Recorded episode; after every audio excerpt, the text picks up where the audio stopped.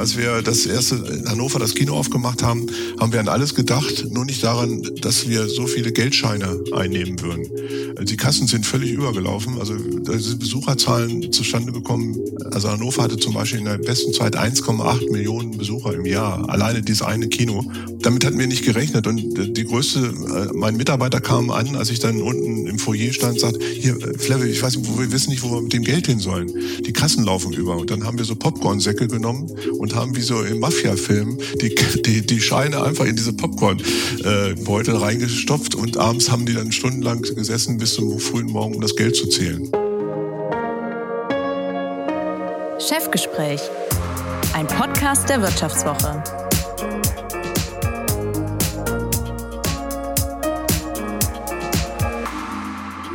Herzlich willkommen zum Chefgespräch. Mein Name ist Horst von Butler, ich bin Chefredakteur der Wirtschaftswoche. Wir gehen heute ins Kino, zumindest gedanklich. Mein heutiger Gast ist Hans-Joachim Flebbe. Er ist, das kann man sagen, ein Pionier und Veteran des deutschen Kinos. Er hat aber nicht Filme gedreht, sondern er spielt sie ab. Und zwar in seinen Kinos, wo er über die Jahrzehnte mit seinen Konzepten Maßstäbe gesetzt hat. Zunächst als Gründer der großen Ketten, mit denen ich selbst groß geworden bin, und zwar mit Cinemax und später mit neuen Premium- und Luxuskinos. Kurz noch ein paar Daten. Hans-Joachim Flebbe ist seit Anfang der 70er Jahre in der Kinobranche. Er begann in seiner Heimatstadt Hannover, wo er 1951 geboren wurde, als Programmgestalter in einem Apollo-Kino. 1977 hat er dann sein erstes eigenes Kino eröffnet, bevor er Ende der 80er Jahre einer der Mitgründer der Cinemax-Gruppe wurde. Dort steuerte er 20 Jahre lang die Geschicke als Geschäftsführer und Vorstandsmitglied. 2008 verließ er Cinemax, kam aber nicht los von den Lichtspielhäusern, übernahm einige Kinos, die er zu Luxuskinos umbauen ließ und er gründete schließlich die Kette Astor Film Lounge. Eines seiner Flaggschiffhäuser ist der Zoopalast in Berlin.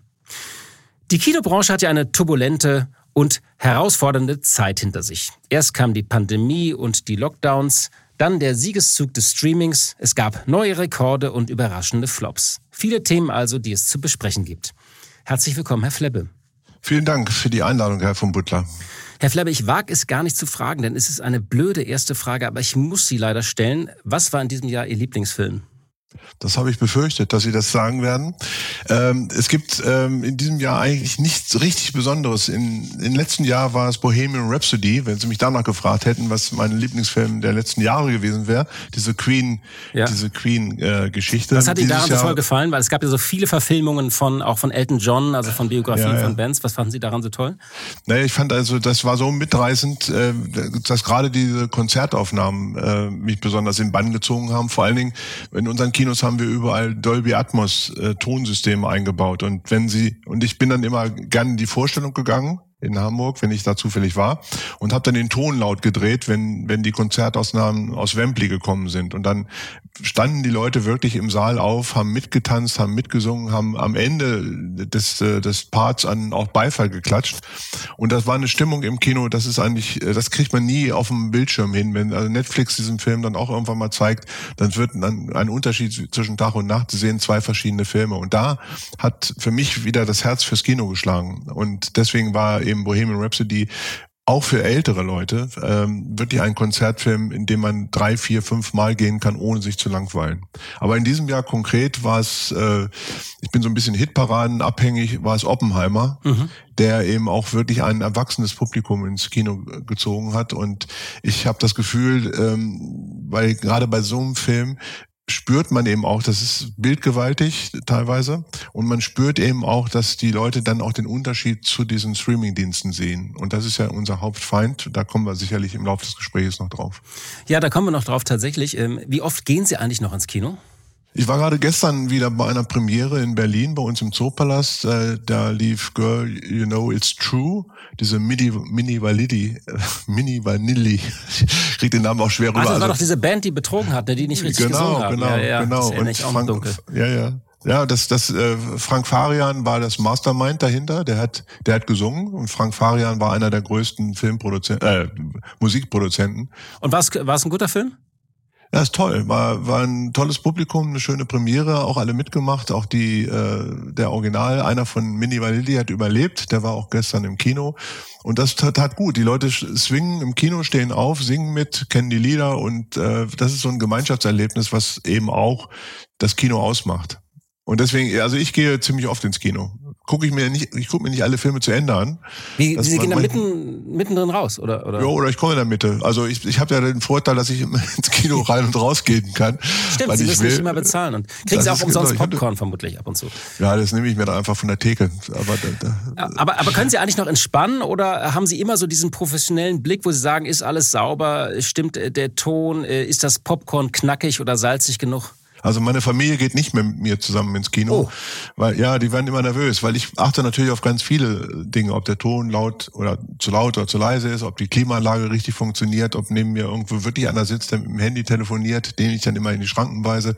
Also ich kann im eigenen Kino nur dann entspannen, wenn ich nachmittags ins Kino gehe, wenn auch kaum anderes Publikum da ist, dann bin ich dann auch nicht verantwortlich, wenn irgendwelche Fehler passieren. Äh, aber in der, in der Haupt, also in der Regel bin ich sehr angespannt und ich achte natürlich auch, wenn ich mir Filme angucke, ähm, meistens gucke ich mir die vorher an, bevor sie richtig ins, ins Kino kommen, ob äh, wie, wie die kommerziellen Aussichten sind.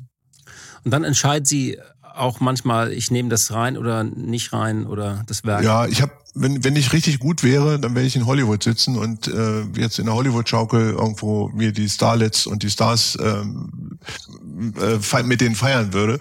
Äh, aber das ist bei uns in der Branche wirklich verdammt schwierig. Also äh, am Donnerstag laufen bei uns in Deutschland die, die Filme immer an und Sie wissen eben, am, am Mittwochabend wissen Sie nicht, was kommt auf einen zu, wie wird die wirtschaftliche, äh, wird es einen wirtschaftlichen Erfolg geben oder nicht. Das, weiß, das wissen nicht nur wir als Kinomacher nicht, sondern eben auch die Regisseure, Produzenten wissen das eben auch nicht. Und deswegen ist dieser Donnerstag für uns alle immer ein, äh, also gucken wie, wie in, in eine Glaskugel gucken, weil man weiß wirklich nicht, jetzt läuft eben dieser ähm, Wonka, ist so ein Musicalfilm, der jetzt über Weihnachten eigentlich die Kinos füllen soll. Also Sie wissen, Sie wissen am Mittwoch nicht genau, äh, ob der Film am Donnerstag im Kino ausverkauft sein wird oder kein Mensch sich dafür interessiert.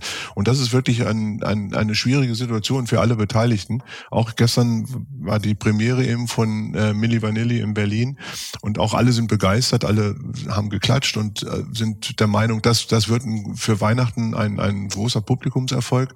Aber wenn er dann wirklich am Donnerstag, am 21. in die Kinos kommt, dann sind wir alle genauso gespannt und auf aufgeregt und wissen dass am Abend, wissen wir, ja, das hat funktioniert, oder? Die Regisseure und Produzenten haben drei Jahre, vier Jahre an so einem Film gearbeitet. Und das sind für mich immer die ärmsten Schweine, in Anführungsstrichen, weil die wissen, haben wirklich Zeit ihres Lebens und Intensität und äh, Engagement reingesteckt, aber sie wissen eben nicht, ob ihr Film beim Publikum wirklich ankommt. Aber war das nicht immer so, also diese Spannung, oder hat sich das nochmal verändert irgendwas? Also diese Anspannung, ob ein Film wirklich floppt und man hat irgendwie hunderte von Millionen rein, äh, Euro reingesteckt oder ob irgendwie ein, eine Billigproduktion total irgendwie gut ankommt. Ja. Das, oder hat sich da was verschoben? Naja, früher war es ein bisschen berechenbarer, weil ähm, die Besucher auch teilweise wegen der Schauspieler ins Kino gegangen sind. Also wenn sie einen Film mit Robert De Niro hatten, dann wussten sie, da gibt's eine Robert De Niro-Fangemeinde, die wird mit Sicherheit kommen. Heute laufen diese Filme spielt, spielt keine richtige Rolle mehr, weil natürlich auch so die Jugendlichen, die Fans einfach nicht mehr ins Kino kommen. Also die Zielgruppe, die wir früher mal hatten im Kinobereich, das waren so die 15 bis 25-Jährigen, die haben in meinen Cinemax Anfangszeiten haben die 70, 80 Prozent des Publikums ausgemacht. Die kommen eben nicht mehr. Die sind es gewohnt, ihre Filme sich in den Streamingdiensten anzugucken. Und deswegen ist das mit, mit Star-Kino gibt es nicht mehr. Auf der anderen Seite gibt's aber auch die umgekehrten Fälle, so wie Barbie zum Beispiel. Ja, das war doch da der Überraschungserfolg dieser, oder? Absolut, absolut. Also wir, ich habe mal in den Unterlagen mal nachgeguckt. Wir machen natürlich Anfang des Jahres immer so ein Budget, um auch äh, abzuschätzen, äh, wie die Filme im Jahr verteilt sind. Und da hatte Barbie bei den Optimisten, die hatten gesagt, na 800.000 bis eine Million Besucher wird er vielleicht machen. Und jetzt hat er in Deutschland alleine sechs, über sechs, also sechs Millionen Besucher erreicht. Oder Oppenheimer hätte nie einer gedacht, dass der Film über 4,2 Millionen Besucher macht. Und 6 Millionen in Deutschland ist richtig viel. Also ich weiß noch so, Otto Walk ist der Film, so in den 90ern oder 80ern, ich weiß gar nicht mehr, wann das war. Da hatte man ja noch so zweistellige Millionen äh, ja. Zuschauer. Was ist denn ja. viel in Deutschland inzwischen? Also drei Millionen, für drei Millionen gibt's eine goldene Leinwand. Äh, das ist dann, äh, diese Leinwände werden in der Regel so zwischen 10 und 20 Mal im Jahr verliehen. Dieses Jahr werden es wahrscheinlich nur acht oder neun sein, äh, weil dieses Jahr ist geprägt. Wir haben vier, vier Ausreißerfilme. Das ist einmal Avatar, der ist noch im letzten Jahr gestartet, aber jetzt in diesem Jahr ist er richtig ausgewertet worden. Super Mario, Film, wo ich auch ich persönlich nicht viel mit anfangen kann und eben Barbie und Oppenheimer. Die haben wirklich diese vier Filme haben ich würde sagen, mehr als ein Drittel ähm, des, des, der Jahresbesucher erreicht. Man muss natürlich wissen, ähm, Sie sind ja nun auch jemand, der eben, wie Sie schon gesagt haben, mit Cinemax groß geworden sind. Ähm, zu meinen äh, Cinemax-Zeiten hatten wir, das war so in den Ende der 90er Jahre, Anfang der 2000er Jahre, gab es ungefähr 200 Millionen verkaufte Kinotickets in Deutschland. Und wir werden in diesem Jahr, wenn es hochkommt, 90 Millionen noch verkaufen. Also das ist schon, die Branche hat sich eben innerhalb von 20, 25 Jahren halbiert. Da darf man jetzt gar nicht dran denken, dass in den 50er und 60er Jahren dann 600, 600 Millionen Kinokarten verkauft wurden. Das war bevor das Fernsehen kam. Ähm, das waren natürlich Hochzeiten, wo dann auch die in den Innenstädten überall große Filmpaläste entstanden. Da war Kino wirklich ein Tagesgespräch. Also das war dann schon, hat einen ganz anderen Stellenwert. Das hat man ja auch, das war auch eine Unternehmung am Wochenende, das kenne ich noch. Man ist, wie gesagt, wir gehen am Samstag irgendwie fuhren wir zum Gänsemarkt, dann irgendwie ins, ins Kino in Hamburg und das, das war dann so, hat man sich richtig vorgenommen.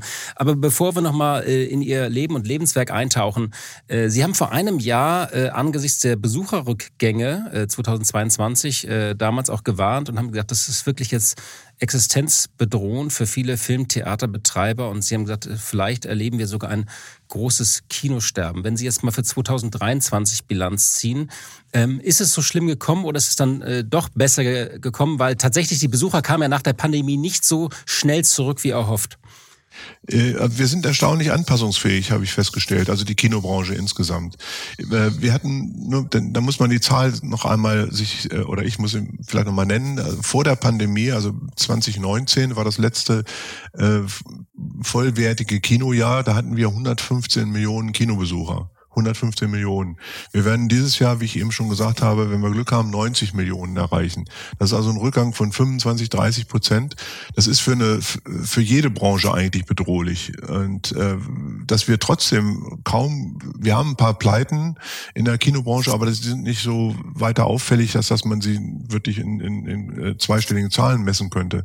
Es haben einige Kinos zugemacht, aber äh, was was wirklich äh, erstaunlich ist, ist, dass eben dieses Kinosterben nicht in der Form eingesetzt hat, in der ich es erwartet hatte. Aber das ist äh, trotzdem für die Kinoseite nicht gut gelaufen, denn diese 25 Prozent Rückgang sorgen natürlich auch dafür, dass alle Kinobetreiber Kosten sparen müssen. Und äh, Kosten sparen heißt bei uns eben auch äh, weniger renovieren, weniger in den Erhalt der Kinos stecken. Und das wird sich dann langfristig wiederum auf die Attraktivität des Kinobesuches aus, auswirken, weil es gibt eben leider viele große Kino, Kinoketten, die eben nicht mehr investieren können weil einfach das Geld nicht da ist oder weil sie aus, aus dem Ausland, also aus London oder aus Australien äh, gesteuert werden. Und die passen eben auf, dass, äh, dass da wird jede, jeder Euro, der ausgegeben wird, muss in England oder in Australien genehmigt werden. Und so sehen teilweise auch die Kinos aus. Und sie Aber haben Schulden teilweise, die sie bedienen müssen. Durch die ganzen Übernahmen. Genau. Nach einer kurzen Unterbrechung geht es gleich weiter. Bleiben Sie dran. KI wird Ihr Business verändern. Wie können Sie davon profitieren? Tyler Wessing ist eine internationale Wirtschaftskanzlei. Weltweit arbeiten wir mit Technologieführern und Innovationstreibern zusammen. Wir beraten Sie bei Fragen zu strategischen Akquisitionen oder der Entwicklung konkreter Anwendungsszenarien, genauso wie zum Schutz des geistigen Eigentums oder zum KI-Recht. Investieren Sie in KI. Entwickeln Sie sich weiter mit KI. Mit uns. Wir wissen wie. Tyler Wessing. Also die große Kinokette View, die ähm, einen, einen sagenhaften äh, Turnaround geschafft hat, in dem äh, der Ursprungsbesitzer, das war ein kanadischer äh, Pensionsfonds, äh, auf 1,5 Milliarden oder ähnliche Größenordnungen verzichtet hat. Also die haben dann gesagt, lieber ein Schrecken äh, ein Ende mit Schrecken, als, als dauerhaft äh, das, das zu subventionieren. Und so kann man natürlich, wenn man anderthalb Milliarden Geschenk kriegt, dann kann man natürlich wieder von vorne anfangen und kann erstmal gucken, wie lange das vorhandene neue, von den neuen Hedgefonds äh, investierte Geld erstmal hält. Und das macht das Ganze natürlich für uns dann äh, auch ein bisschen schwierig, weil wir haben, wir, also meine Gruppe ist zum Glück nicht davon betroffen, aber da kommen wir vielleicht gleich noch dazu, ja. weil wir rechtzeitig auf ein, auf ein Nischenprojekt. Da kommen wir jetzt noch drauf. Äh, vielleicht noch ähm, eine, letzte Frage zur Vergangenheitsbewältigung. Wir haben ja äh, zuletzt im Mai 2021 gesprochen. Das war so, da wurden in Deutschland man, das ist auch fast vergessen. Damals wurden so die Vorbereitungen für die Wiedereröffnung getroffen. Großbritannien hatte die Kinos schon aufgemacht und äh, sie haben damals, es gab so ein bisschen Zuversicht, aber auch Furcht, dass sich die Menschen im Lockdown daran gewöhnt hatten, Filme zu Hause äh, zu schauen. Und damals kam der neue James Bond und sie haben diesen schönen Satz gesagt, ja, äh, der neue James Bond wird für die Kinos zur Nagelprobe, also ob, ob die Leute wirklich wieder zurückkommen. Wenn Sie mal so Bilanz ziehen, welche Ihrer Befürchtungen eigentlich nach dem Lockdown sind eigentlich eingetroffen und was ist an Leben wieder zurückgekommen, unabhängig jetzt von den Zahlen? Also was ist, wie viel Normalität haben wir wieder? Na, gefühlt ist es, ist es eben völlig normal wieder, weil ich glaube, wie im normalen Altersleben äh, sich kaum noch jemand an diese wirklichen, äh, an diesen Lockdown erinnern kann. Das ist ja irgendwie man hat sich dran gewöhnt eine Zeit lang und jetzt ist es überhaupt kein Gesprächsthema mehr. Und natürlich müssen ja die, der, ich muss trotzdem auf die Zahl kommen. Dieser Rückgang halt, halt, kommt ja irgendwo her. Die Leute gehen ja teilweise nicht mehr ins Kino. Äh, ich glaube jetzt allerdings nicht, dass es damit zu tun hat, dass sie verstärkt Angst vor Ansteckung haben, sonst wären sie auch nicht mit, mit vollen Zügen. Ich bin gerade aus Berlin gefahren proppenvoller Zug, kein, vielleicht noch nicht mal ein Prozent hat eine Maske auf. Das wäre ja vom, vor zwei Jahren undenkbar gewesen. Aber man hat sich jetzt daran gewöhnt, an diese Bedrohungslage oder man merkt, dass diese Grippe eben eine Grippe ist. Aber äh, viele Leute haben trotzdem in dieser Zeit, in diesen zwei, zweieinhalb Jahren Lockdown-Phase eben die Streaming-Dienste kennengelernt und sehen eben auch, dass es viel bequemer ist, wenn man zu Hause sitzen kann und sich dann eben ist auch, billiger. Die, Billiger auch, aber ich, äh, Kino ist nach wie vor ein billiges Vergnügen, auch wenn es gefühlt teuer ist. Also ich meine, wir, wir, wir gehen, wenn Sie essen gehen heutzutage, das machen, geht man ja auch wieder nach Corona verstärkt, äh, sind die Preise deutlich höher gestiegen, als sie im Kinobereich gestiegen sind. Bei uns, äh, also in der Branche weit ist der nach wie vor der Durchschnittspreis ungefähr 10 Euro für ein Ticket. Und dafür bieten wir schon ziemlich viel. Also ich muss Ihnen das nicht erzählen als Wirtschaftsmann. Wir müssen Mieten bezahlen, wir haben gestiegene Lohnkosten, wir haben gestiegene Energiekosten. Ja, ja, sie ja, waren alle alles getroffen. ist geschehen. Ja, ja, bevor wir über das Geschäftsmodell des Kinos und wie es sich wandelt, äh, bevor wir das vertiefen, zunächst noch mal ein paar Jahrzehnte zurück und zwar wirklich viele Jahrzehnte in ihr Leben. Ähm, ihre Großeltern, äh, sie sind ja in Hannover geboren, ihre Großeltern, so die Legende, wohnten in der Nähe eines Kinos und das heißt, sie kamen sozusagen in der Kindheit schon äh, mit dem Kino in Berührung und ihr erster Film war die Glenn Miller Story. Ist das wirklich sozusagen so die, also ist das eine schöne Geschichte oder war, haben Sie da die Liebe zum Kino schon äh, kennengelernt? Ja, beides. Ne? Ist eine schöne Geschichte, aber es war auch so, dass ich da äh, das, den, den Reiz des Kinos äh, gemerkt äh, festgestellt habe. Ich wusste vor allen Dingen bei meiner ersten Vorstellung nicht genau, wo was mein Vater hat mich da mitgenommen, äh, was da eigentlich passiert. Ich dachte, es wäre ein Theater. Ich kannte nur Theater, Kindertheater und habe mich gewundert, wie viele Leute auf, auf einmal auf so einer Bühne stehen würden. Da war ich fünf oder sechs, als ich das äh, dieses Erlebnis hatte. Aber ich habe dann, äh, weil mein Vater war auch leidenschaftlicher Kinogänger und ich habe dann eben festgestellt, wie schön es ist, in einem großen Kino zu sitzen, wo dann die Spannung steigt, wenn den Gong erklingt und das Licht so langsam auf, ausgeht und der Vorhang auffährt und so. Das, das hat mich dann schon sehr in Bann gezogen. Und ich habe eben, ich habe früher ja auch mal studiert, Wirtschaftswissenschaften. Ja, das habe ich äh, deswegen, gelesen. Äh, äh, allerdings 17 Semester. Das ist jetzt. Äh, ich glaube sogar noch mehr. Ich glaube, es war deutlich mehr. Und ohne Abschluss, nicht? Ja. Was man halt so in den 60er, 70ern gemacht hat. Nee, ich habe dann Geld verdient. Und das okay. war da, das war mein, das war mein äh, das Problem, warum ich aufgehört habe. Ich habe am Anfang so viel Semester studiert, weil ich natürlich, da war die die Krankenkasse war einfach günstiger. Ich habe aber nebenbei verschiedene Unternehmen aufgebaut. Ich habe so ein Güternahverkehrgewerbe am Anfang also ich, war, ich war Zeitungsausträger, dann habe ich äh, mit, mit, mit äh, kleinen VW-Bussen die Zeitung an die Auslieferstände gebracht, wo dann die Zeitungsausträger kamen, sie die Zeitung für ihre Tour zusammengestellt haben. Dann habe ich äh, Umzugsgeschichten äh, organisiert, immer mit meinen Kommilitonen, die für mich gefahren sind sozusagen. Und dann habe ich aber ähm, neben, des, neben dem Studium eben äh, auch äh, sehr dieses erste Programmkino, äh, was Sie vorhin, dieses Apollo-Kino in Hannover, habe ich äh, aus eigentlich aus aus Hobbygründen ähm, oder ich sag mal das andersrum. Ich bin in das, ich habe ich hab immer mir Filme gewünscht, die in den damaligen Kinos nicht mehr zur Verfügung standen. Das ist ja mit heute nicht vergleichbar. Wenn früher mal ein Film wie auch im früher James Bond oder Ben Hur oder Easy Rider, wenn die einmal im Kino waren, dann sind sie nie wieder zur Verfügung, standen nicht wieder zur Verfügung, weder im Fernsehen noch im Video. Das gab es damals auch noch nicht, noch gab es irgendwie geschweige denn Streamingdienste. Und da habe ich mich immer drüber geärgert und ich sage, ich wollte die gerne mal wiedersehen. Ich wusste, dass meine Kommilitonen sowas auch gerne sehen wollten. Und da habe ich mein Herz in die Hand genommen, bin zu einem Kinobesitzer gegangen, dem Vorort von Hannover, eben dieses Apollo-Kino, und habe ihn gefragt, ob ich ein paar Filmvorschläge machen kann.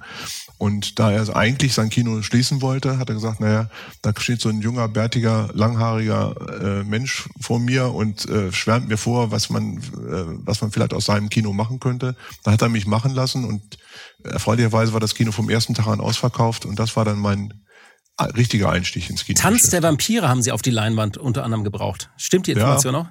Ja, ja. Ja, Polanski, das ist so ein Klassiker, den kann man heute auch noch gucken. Easy Rider, und 2001 Odyssee im Weltraum. Das sind so Klassiker, die man damals, äh, also das ist jetzt, ich mache das ja immer gar nicht selber glauben, wenn Sie das, als Sie es vorhin mich da eingeführt haben, dass es Anfang der 70er Jahre war. Das ist eigentlich auch für mich unvorstellbar. Aber woher wussten Sie das denn? Also es gab ja jetzt nicht so, dass Sie diese ganzen Filme sich irgendwie anschauen konnten, äh, schon vorab irgendwie über Streaming. Also woher kannten Sie diese Filme und woher wussten Sie, was, was angesagt ist? Sie konnten das ja vermutlich nur in anderen Kinos auch irgendwo sehen, nicht? Ja, ja, naja, das ist klar. Also das ist ja darum habe ich den äh, das Hobby auch zum Beruf gemacht, weil ich das irgendwie ein bisschen besser einschätzen konnte als andere. Aber ich muss auch gestehen, dass ich während meiner Studienzeit mehr äh, Stunden im Kinosaal verbracht habe als in der Uni. Und deswegen, das gehört ja dann auch zu diesen Gründen, warum ich dann irgendwann das Studium auch abgebrochen habe. Obwohl ich alle Scheine hatte. Das war damals was ganz Wichtiges. Ich hatte mehr oder weniger das Vordiplom, aber ich hätte mich anderthalb Jahre um meine, meine äh, Examenarbeit kümmern müssen. Und da ich dann gesehen habe, dass meine Kommilitonen alle hinterher auch arbeitslos waren oder in, in Südafrika in irgendwelchen Minen arbeiten, also als Wirtschaftsleute ja. äh, arbeiten, arbeiten mussten, habe ich mir gesagt, naja, also mit dem Kino, da weiß ich, das kann ich. Und deswegen habe ich dann auch keine Zeit mehr gehabt, das Studium zu Ende zu bringen, obwohl mich das immer noch wurmt. Ähm, Sie haben ja vielleicht noch äh, Zeit, das zu machen. Sie, äh, aber vielleicht jetzt erstmal noch den, zum nächsten Schritt. Sie haben dann wenige Jahre später Ihr eigenes Kino aufgemacht. Ähm, wie haben Sie denn das gemacht? Dazu braucht man ja Kapital. Da muss man das Business ja auch richtig kennen, weil da gibt es Verträge mit Filmstudios, Ausleihfirmen und so weiter. Ja, diesen Apollo, die Apollo-Phase dauerte ungefähr drei Jahre und da lernt man schon, wie so ein Business funktioniert. Ähm, und ich habe äh, wirklich auch sehr viel gearbeitet in der Zeit. Der ältere Kinobetreiber hat mich dann an seinem Erfolg beteiligt, weil er selber so überrascht war, dass auf einmal das Kino immer ausverkauft gewesen ist. Und dann habe hab ich das Glück gehabt, dass ich ähm, in der Innenstadt von Hannover gab so eine Projektentwicklung an einem Standort, wo kein anderer hin wollte. Kein seriöser Kinobetreiber hat sich darauf eingelassen, das Angebot dieser Projektentwickler anzunehmen. Und dann haben sie gesagt, bevor wir jetzt hier irgendwie noch eine Kneipe reinbauen, gehen wir auch mal dem. Ich habe ich hab eine überzeugende Art, muss ich sagen. Wenn ich was will, dann kann ich den Leuten auch, äh, auch was konnte das immer äh, auch was erzählen. Und hat keiner hat äh, das, das bereut hinterher. Das Kino am Raschplatz in Hannover gibt es heute noch. Das Aber das gehört nicht mehr Ihnen, das haben Sie verkauft. Doch, nee, da habe ich einen Partner. Also ich habe einen Partner, mit dem ich 50-50 äh, die eine 50-50 Gesellschaft führe, der das, der eben auch aus meinem, der, der das eben gerade im Arthouse-Bereich ist es eben extrem schwierig geworden. Im Arthouse-Bereich werden so viele Filme angeboten und das größte Problem ist es eben, ein vernünftiges Marketing dafür zu entwickeln, damit Leute wie Sie zum Beispiel überhaupt wissen, dass es diesen Film gibt. Ja, man, das, man erfährt ja tatsächlich äh, von vielen Filmen erfährt man nicht, wenn sie nicht zufällig irgendwie da äh, bei, bei Netflix oder bei Amazon oder Apple kann, soll keine ja. Werbung sein, einem angeboten werden. Ja, das stimmt. Ja, und die, die haben eben auch ein Leben, die viele Filme haben eben auch ein Leben vor, vor den Streamingdiensten. Also wenn sie nur exklusiv im Kino zu sehen sind. Und das Problem ist, dass oft äh, kleinere Verleiher, die eben gar nicht diese Marketing-Power haben, sich in diesen Riesenangebot durchsetzen können. Also meine Frau zum Beispiel ist bei uns der Scout, die guckt sich nach wie vor alle Pressevorstellungen an, geht auf Festivals und schwärmt mir dann immer vor, das ist so ein toller Film, der würde so gut zu uns passen, den müssen wir zeigen. Und dann äh, frage ich, welcher Filmverleih bringt den Film raus? Und das ist wie im Buch, im Buchhandel. Das sind dann meistens so kleine Verlage oder kleine Verleiher, die eben nur ein begrenztes Marketingbudget haben. Und wenn das nur begrenzt ist, dann haben die überhaupt keine Chance in dem, in diesem Medienangebot überhaupt äh, auch nur annähernd in das Bewusstsein der potenziellen Besucher zu gelangen.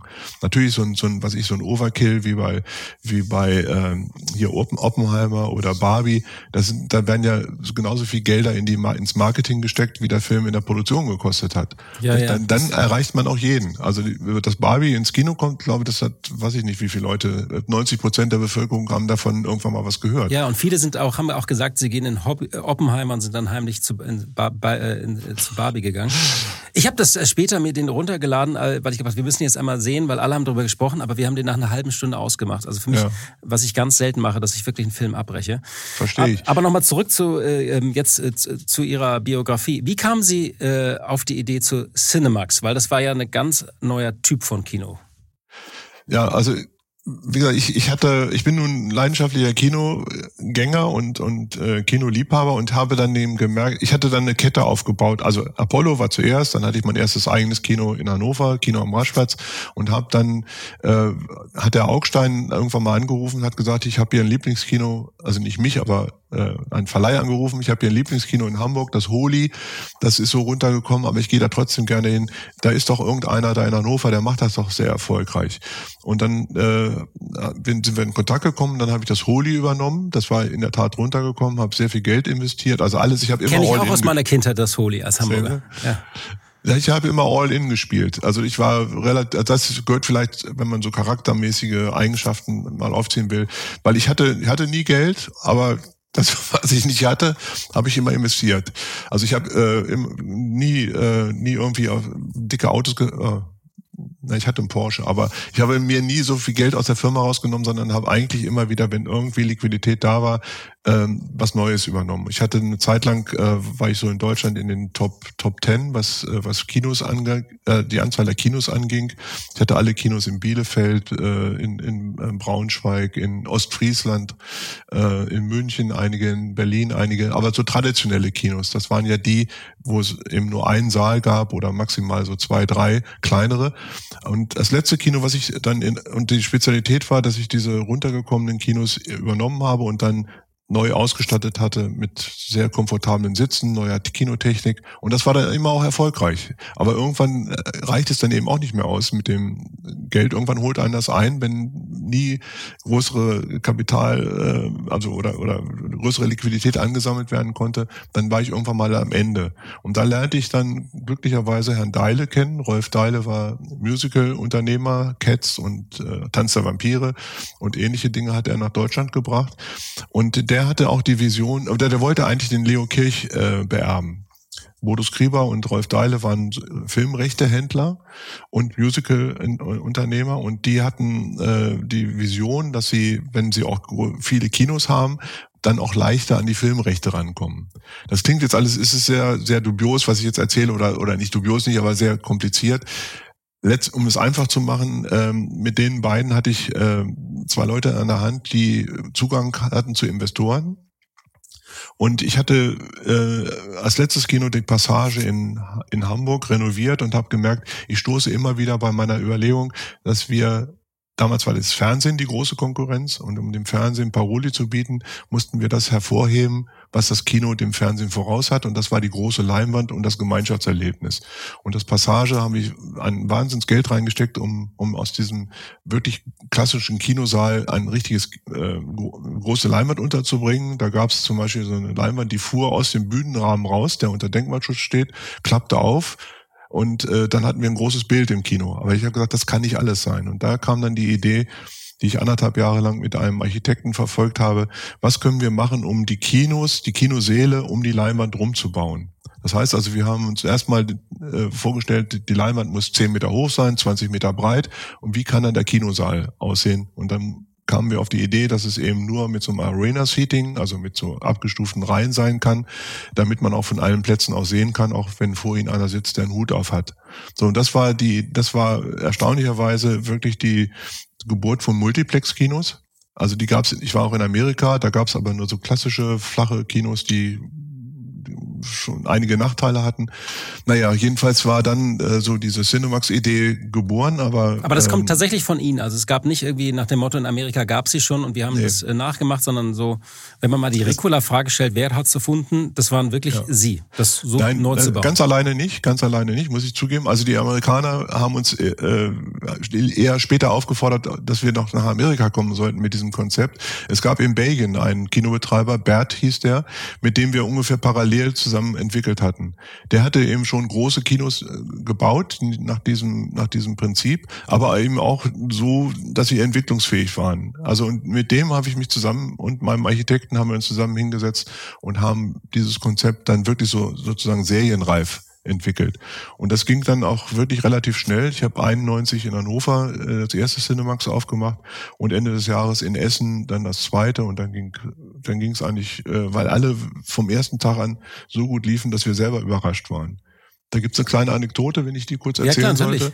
Ne, als wir das erste äh, im äh, in Hannover das Kino aufgemacht haben, haben wir an alles gedacht, nur nicht daran, dass wir so viele Geldscheine einnehmen würden. Äh, die Kassen sind völlig übergelaufen. Also da sind Besucherzahlen zustande gekommen. Also Hannover hatte zum Beispiel in der besten Zeit 1,8 Millionen Besucher im Jahr. Alleine dieses eine Kino. Heute macht es noch, obwohl es zu den Top 10 in Deutschland gehört, 500 bis 600.000 Besucher. Das sind also so viel damit hatten wir nicht gerechnet. Und die größte, äh, mein Mitarbeiter kam an, als ich dann unten im Foyer stand, sagt, hier, Flevel, ich weiß nicht, wo wir wissen nicht, wo wir mit dem Geld hin sollen. Die Kassen laufen über. Und dann haben wir so Popcorn-Säcke genommen und haben wie so im Mafia-Film die, die, die Scheine einfach in diese Popcorn-Beutel reingestopft und abends haben die dann stundenlang gesessen bis zum frühen Morgen, um das Geld zu zählen. Also das war jetzt nur mal so. Das waren die großen Zeiten des Kinos. Äh. Das heißt, äh, Sie haben dann immer eins nach dem anderen gemacht, groß gemacht. Wann war denn so der Peak erreicht? Erreicht äh, von diesen Cinemax-Kinos? Äh, es war es war relativ früh klar, dass dass also erstmal haben meine Kollegen haben so drei, vier, fünf Jahre gewartet, um zu gucken, ob das, was wir da begonnen haben, ob das wirklich nachhaltig ist. Äh, und äh, dann dann fingen aber so einige deutsche Ketten an, so Cinestar gehört dazu, äh, dieses Konzept zu kopieren und dummerweise haben sie dann auch eine falsche Potenzialanalyse gemacht, so dass also in einigen Städten, in denen wir schon waren, auf einmal ein zweites ein zweites Multiplex eröffnet wurde. Und das nannte man damals dann Overscreening, also zu viele Leinwände für ein begrenztes Potenzial an Besuchern. Und so entstanden dann in Magdeburg, in Bielefeld und in verschiedenen anderen Städten einfach zu viele von diesen Multiplex-Kinos. Und da kriegte die ganze Sache so einen Knacks. Äh, ich war da, wir waren, hatten in Deutschland schon unsere Entwicklung eingestellt. Wir hatten hier 33 Cinemaxe gebaut und ich war dann anderthalb Jahre lang nur im Ausland unterwegs, weil wir hatten. Was waren dann so die nächsten Märkte? Schweiz, äh, Österreich, Türkei. Ich hatte mit der in Türkei mit einem äh, Projektentwickler, der große Einkaufszentren da gebaut hat, einen Deal. Und äh, es gibt heute zum Beispiel noch in Adana, das ist an der syrischen Grenze, gibt es noch ein Cinemax, was auch noch so heißt. Das war das, das war das südlichste und in, in Oslo, ähm, das, da war das nördlichste. Äh, in Dänemark gibt's heute auch noch Cinemaxe, in Aarhus in, äh, und in Kopenhagen. Also es war schon europaweit und was ich in Polen, in Tschechoslowakei, in Bratislava überall haben wir Kinos geplant, bis dann die Bank, äh, das war dann eine Zeit, wo ich da mit der Wirtschaftswoche viel zu tun hatte, äh, wo dann auch Nachfragen kamen, äh, wie geht das denn weiter mit euch? Und, Welche Zeit war das ungefähr? Also in welchem das Jahr? War so, ja, das war so im, im 2000, äh, 2000 bis 2005. Mhm. Also in der, äh, in der Phase dann. Weil man dachte, sie dann überschuldet und da haben äh, die Kollegen sozusagen recherchiert. Ja, und ich, man muss ja auch dazu sagen, wir sind an die, ich habe das Cinemax an die Börse gebracht. Das ist ein, ein besonders sensibles Thema, wenn man an der Börse ist. Nicht? Wir sind ja muss selber transparent dann, äh, sein. Genau. Und ähm, das war eine meiner schlimmsten Zeiten. Äh, 98 habe ich es an die Börse gebracht. Das war die schönste Zeit, äh, auf dem Parkett zu stehen und dann Siemens, VW und dann stand irgendwann Cinemax da drauf. Da war ich schon ziemlich stolz auf mich. Aber das ging dann, der Stolz verflog dann relativ schnell, weil ähm, es gibt es gibt nichts Unangenehmeres als ähm, Aktionärsversammlungen, wo dann eben auch so, äh, die nennen sich nicht kritische Aktionäre, aber die waren so aggressive Aktionäre, die dann ein oder drei Aktien haben und dann den ganzen Betrieb dann lahmgelegt haben.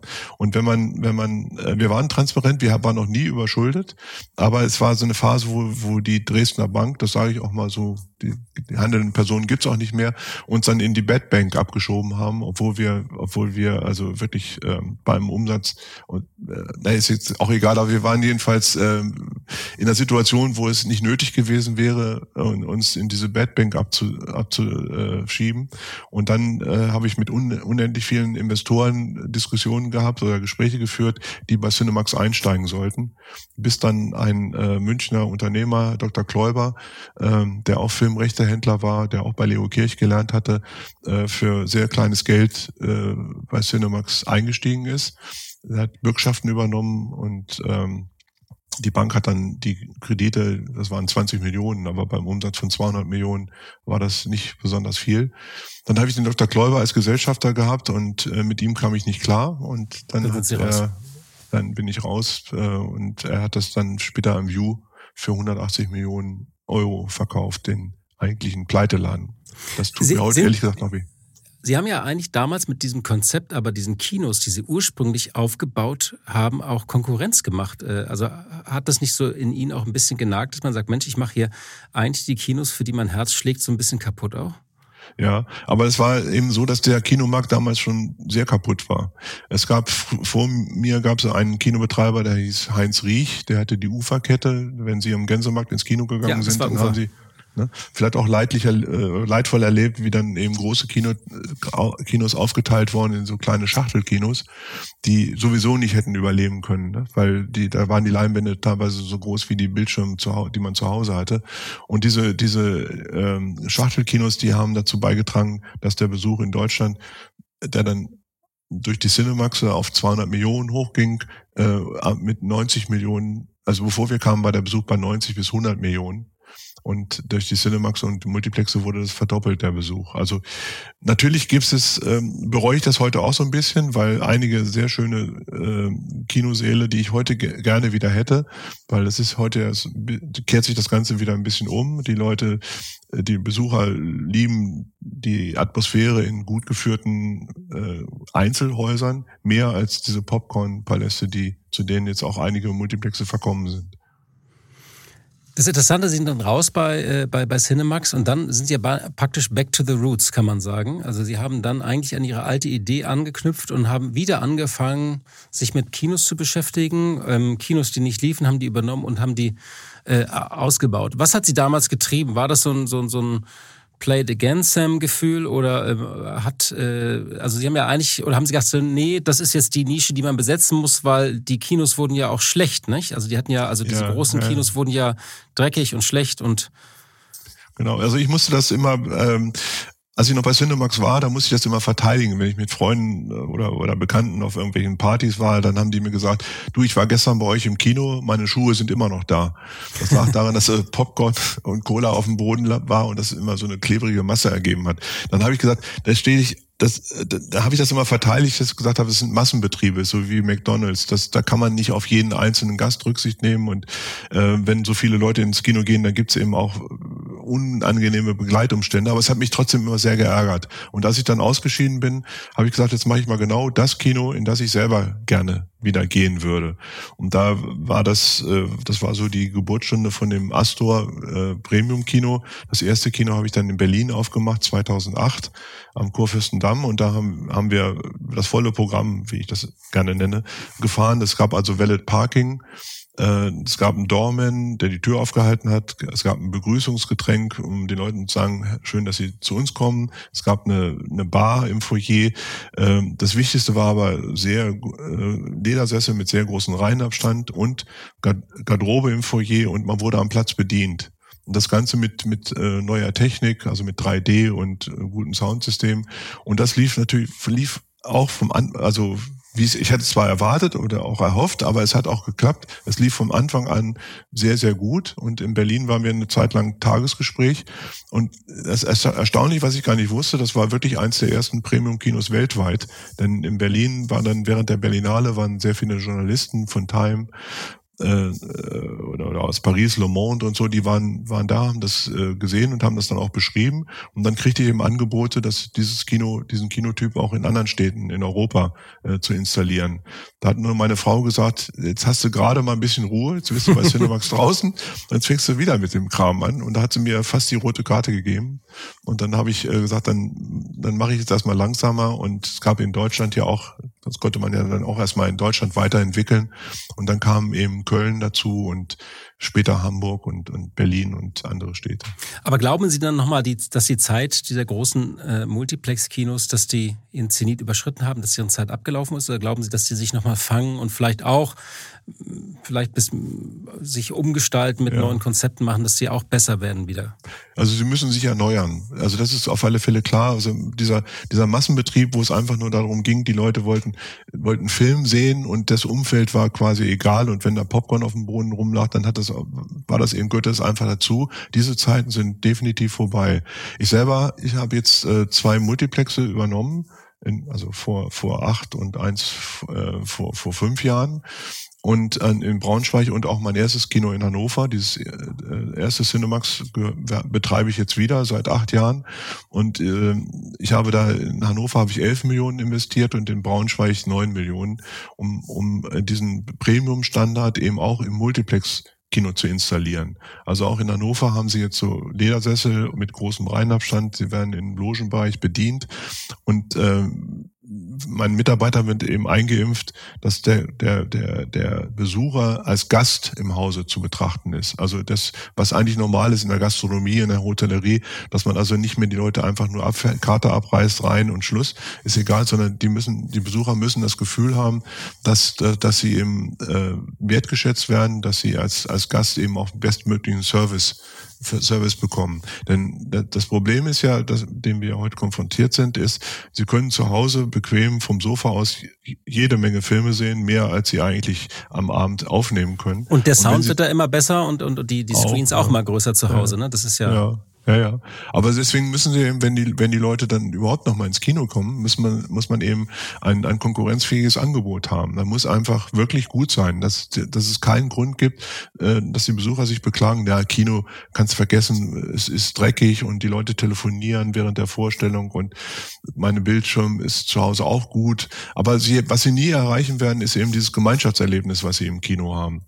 Und ich kann jetzt, ich meine, ich rede jetzt die ganze Zeit voller Stolz und äh, auch ein bisschen äh, äh, bisschen vielleicht äh, angeberisch über das, was wir gemacht haben. Aber ich merke eben, äh, dass unsere Nische, die wir ausfüllen, ob es nun Einzelkinos sind wie Astor mit ein oder drei Leinwänden oder auch ein großes Multiplex, die funktionieren weitaus besser als der Markt, weil eben dieses Konzept, dass man jetzt nicht mehr nur einfach eine, eine jugendliche alte Besuchergruppe mit mit Filmen versorgen kann, sondern wenn die Leute zu uns kommen, dann ist das wie, als wenn sie ins Restaurant gehen. Also das ist ein fester Anspruch. Ich kann zu Hause essen, kann kochen, gucke mir quasi Netflix an. Aber wenn ich was, wenn ich mal zu Hause weggehen möchte, dann gehe ich ins Restaurant Restaurant, nehme eben auch diese, den Aufwand, dass ich da hinfahren muss, dass ich dann also Parkplatz suchen muss und ähnliches. Aber ich, ich gönne mir was Besonderes. Und so wird, sollte man eben auch heute einen Kinobesuch sehen.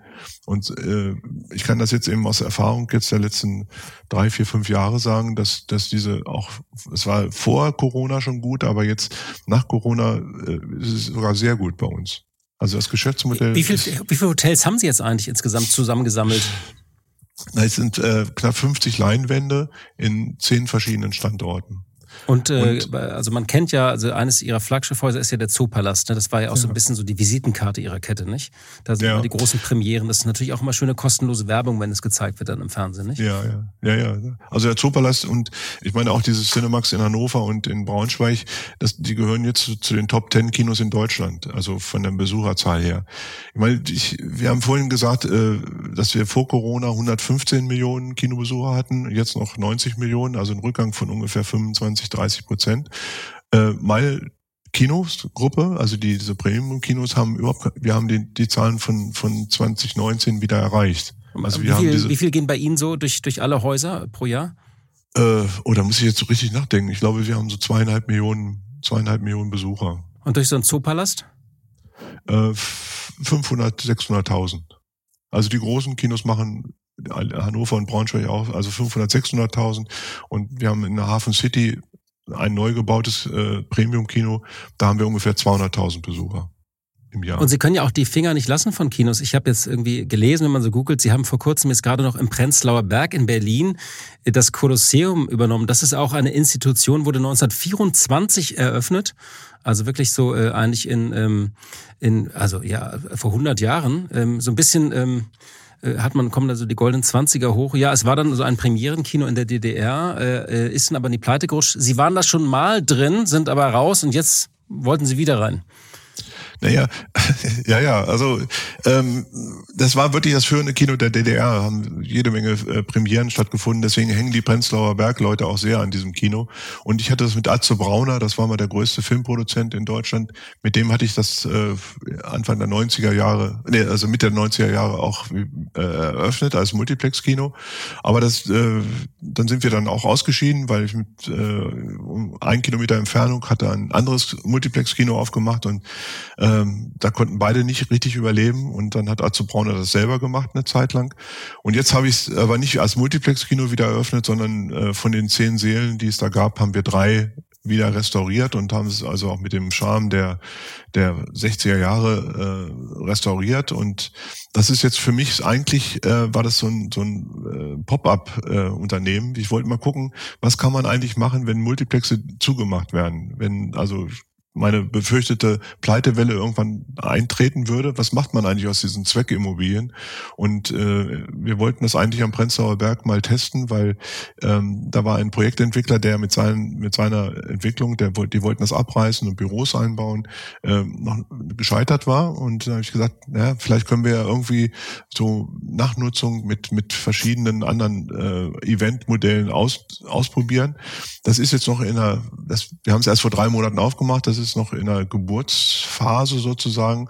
Ähm, und da werden dann eben auch ähm, so Gaming, äh, also so E-Sport-Veranstaltungen stattfinden oder eben äh, diese großen Galerien sollen reinkommen, die ähm, immersive, im, immersive Ausstellungen da planen, wo man also quasi im Bild eintaucht. Also es gibt so verschiedene Pläne, die man da versucht zu realisieren. Und äh, im betreiben wir das als Kino, was sich äh, auch, glaube ich, jetzt am Prenzlauer Berg ganz gut durchsetzt. Was ist eigentlich so mal so die berühmte Case Study Frage? Was ist denn Ihr Geheimrezept äh, so auf den Punkt gebracht? Warum kriegen Sie Kinos zum Laufen, die eigentlich tot sind? Ist es nur dieser Premium-Gedanke, das Erlebnisgedanke, die breiten Sessel, dass ich bedient werde, oder ist es noch irgendetwas anderes? Na, es ist das Gesamtkonzept muss stimmen und ich gehe immer so nach äh, mittlerweile immer äh, oder damals auch schon von, von meinem Bauchgefühl aus, was was würde ich denn gerne sehen wollen oder wie sollte denn das Kino aussehen, in das ich gerne gehen würde und das ist ja nicht so kein, keine keine große Kunst. Also man kann jeder hat irgendwie eine Vorstellung. Wenn, wenn ich schon ins Kino gehe, Sie Herr von Butler, wenn Sie sagen, ich will das mal wieder Oppenheimer mir angucken, ich hätte ihm vorher sagen können, dass Barbie nichts für Sie ist, dann bin ich nämlich auch nach nach 20 Minuten. Ich bin früher vor Ihnen rausgegangen und konnte es nicht aushalten. Ne? Also, aber zum Glück sind die Geschmäcker ja verschieden. Aber ähm, wenn was was was wie muss wie muss das Kino aussehen, in das ich von Butler jetzt nochmal gehe, obwohl ich mir zu Hause ja ganz bequem jede Menge als ich in den USA war, in St. Augustine, da gab es in Florida, gab es noch ein Kino und das, wir fanden das toll, da durfte man noch drin rauchen. Das fanden wir natürlich als College-Studenten super. Ja. Man, es gab Bier am Platz und man konnte drin rauchen. Aber sowas wird man wahrscheinlich nicht mehr. Will ich jetzt auch nicht dazu ja. auffordern, das noch ein Raucherkino einzuführen. Aber tatsächlich das Gefühl der Geselligkeit. Ja. Nach einer kurzen Unterbrechung geht es gleich weiter. Bleiben Sie dran. KI wird Ihr Business verändern. Wie können Sie davon profitieren? Tyler Wessing ist eine internationale Wirtschaftskanzlei. Weltweit arbeiten wir mit Technologieführern und Innovationstreibern zusammen. Wir beraten sie bei Fragen zu strategischen Akquisitionen oder der Entwicklung konkreter Anwendungsszenarien, genauso wie zum Schutz des geistigen Eigentums oder zum KI-Recht. Investieren Sie in KI. Entwickeln Sie sich weiter mit KI. Mit uns. Wir wissen wie. Tyler Wessing. Bier am Platz gibt's bei uns natürlich auch und vor allen Dingen für ältere Semester mittlerweile Rotwein und äh, auch wir haben auch immer einen Champagner dabei.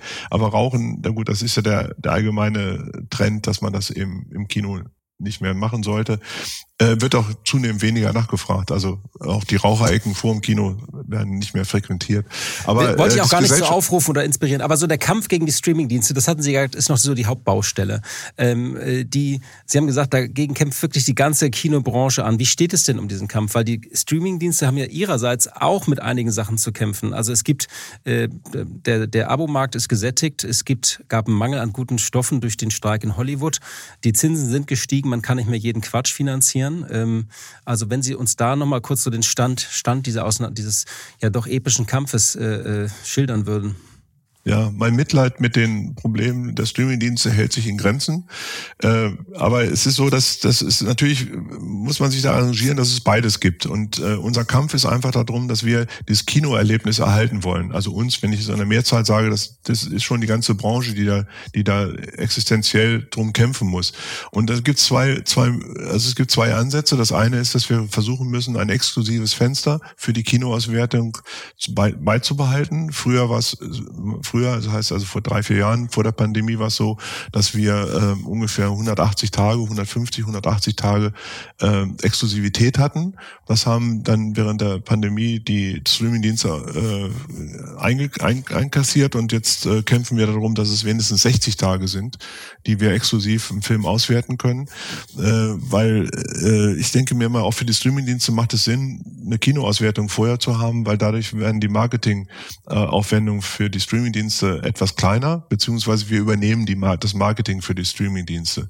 Also der Kampf ums Fenster ist, ist ein, auf der einen Seite für uns wichtig und das andere ist eben, dass die Kinos wirklich auch so sich mittlerweile, also alle Kinos eigentlich so aufgestellt sein müssten, dass wieder Geld investiert wird. Denn nur wenn der Kinobesuch attraktiv ist, insgesamt attraktiv ist, können wir es schaffen, ähm, die Besucher von den Reizen des Kinos zu überzeugen. Wenn sie wirklich runtergekommene Kinos haben, wo eben wirklich der Fußboden äh, klebt und, und wo, wo eben auch ähm, Besuchergruppen sich rumtreiben, die ähm, handymäßig äh, während des Filmes sich kommunizieren oder ähm, sich also auch daneben benehmen.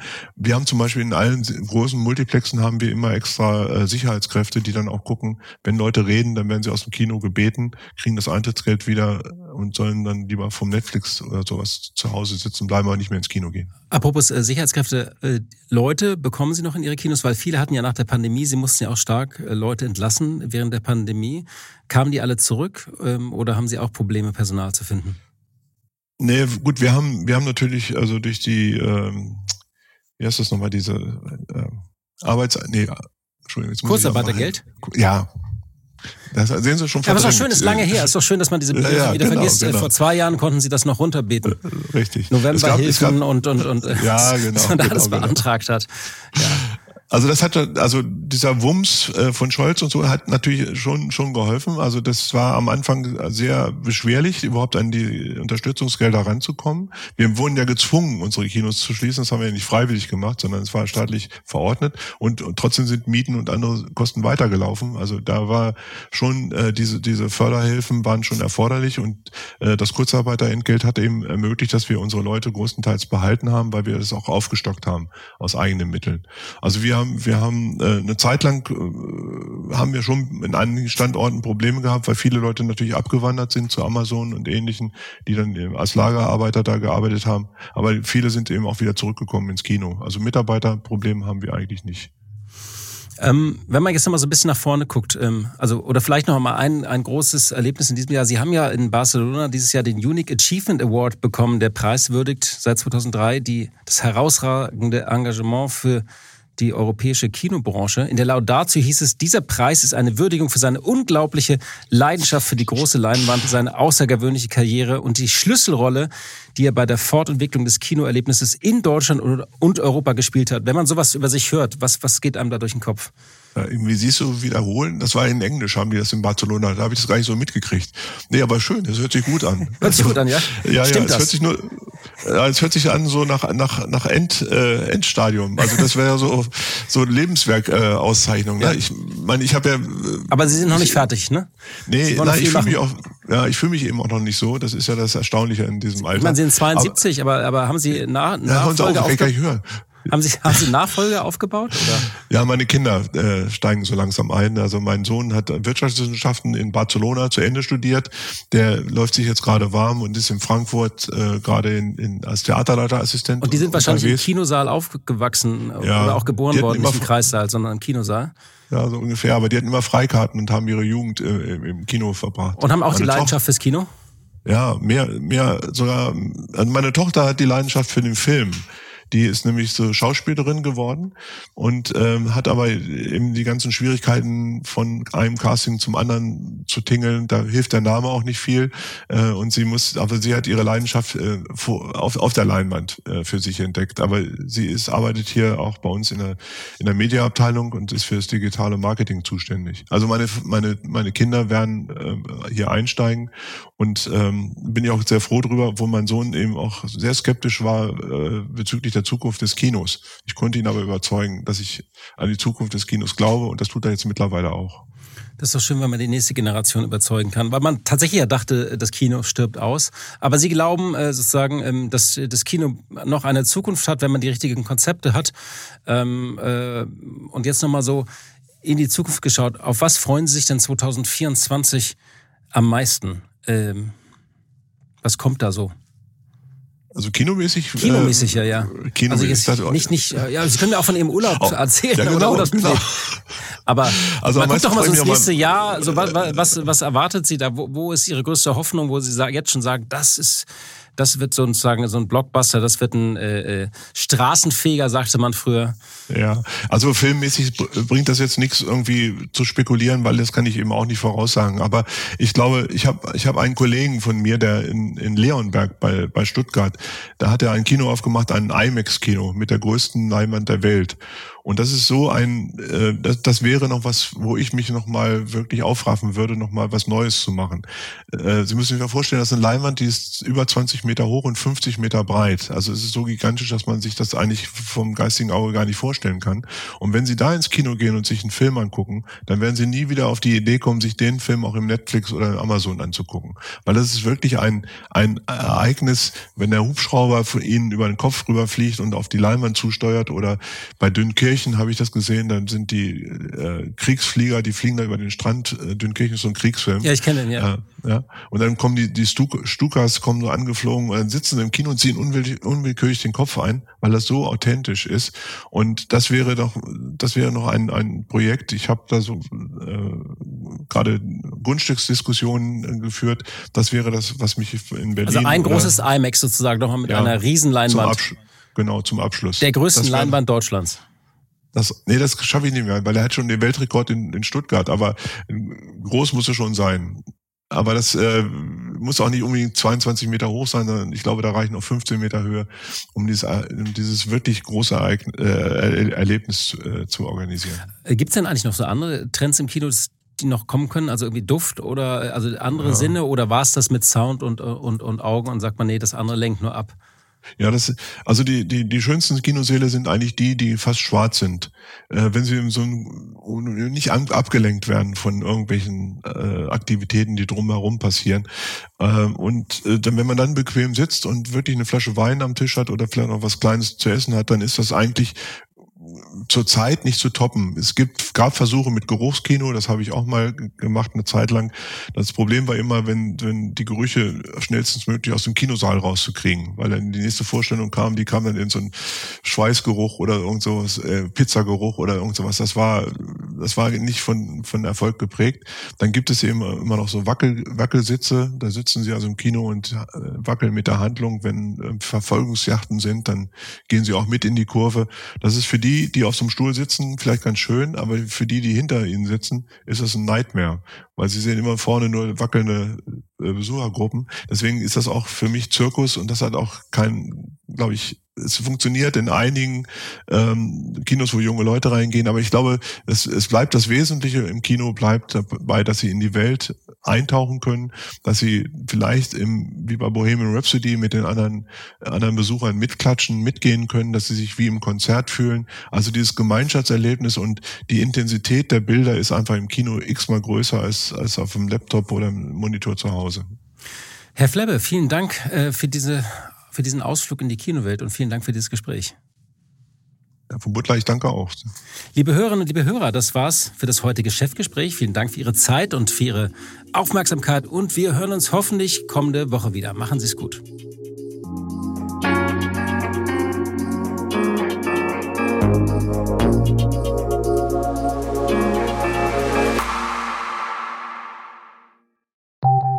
Nach einer kurzen Unterbrechung geht es gleich weiter. Bleiben Sie dran. Bist du auf der Suche nach Inspiration und Netzwerkmöglichkeiten? Dann ist das Summer Camp der Handelsblatt Media Group genau das Richtige für dich. Treffe über 800 EntscheiderInnen, nimm an interaktiven Workshops teil und werde Teil der einzigartigen Camp Community. Wir wollen gemeinsam mit dir die Zukunft unserer Wirtschaft gestalten und aktuelle Herausforderungen angehen. Erfahre mehr und sichere dir noch heute dein Ticket auf hmg-summercamp.de.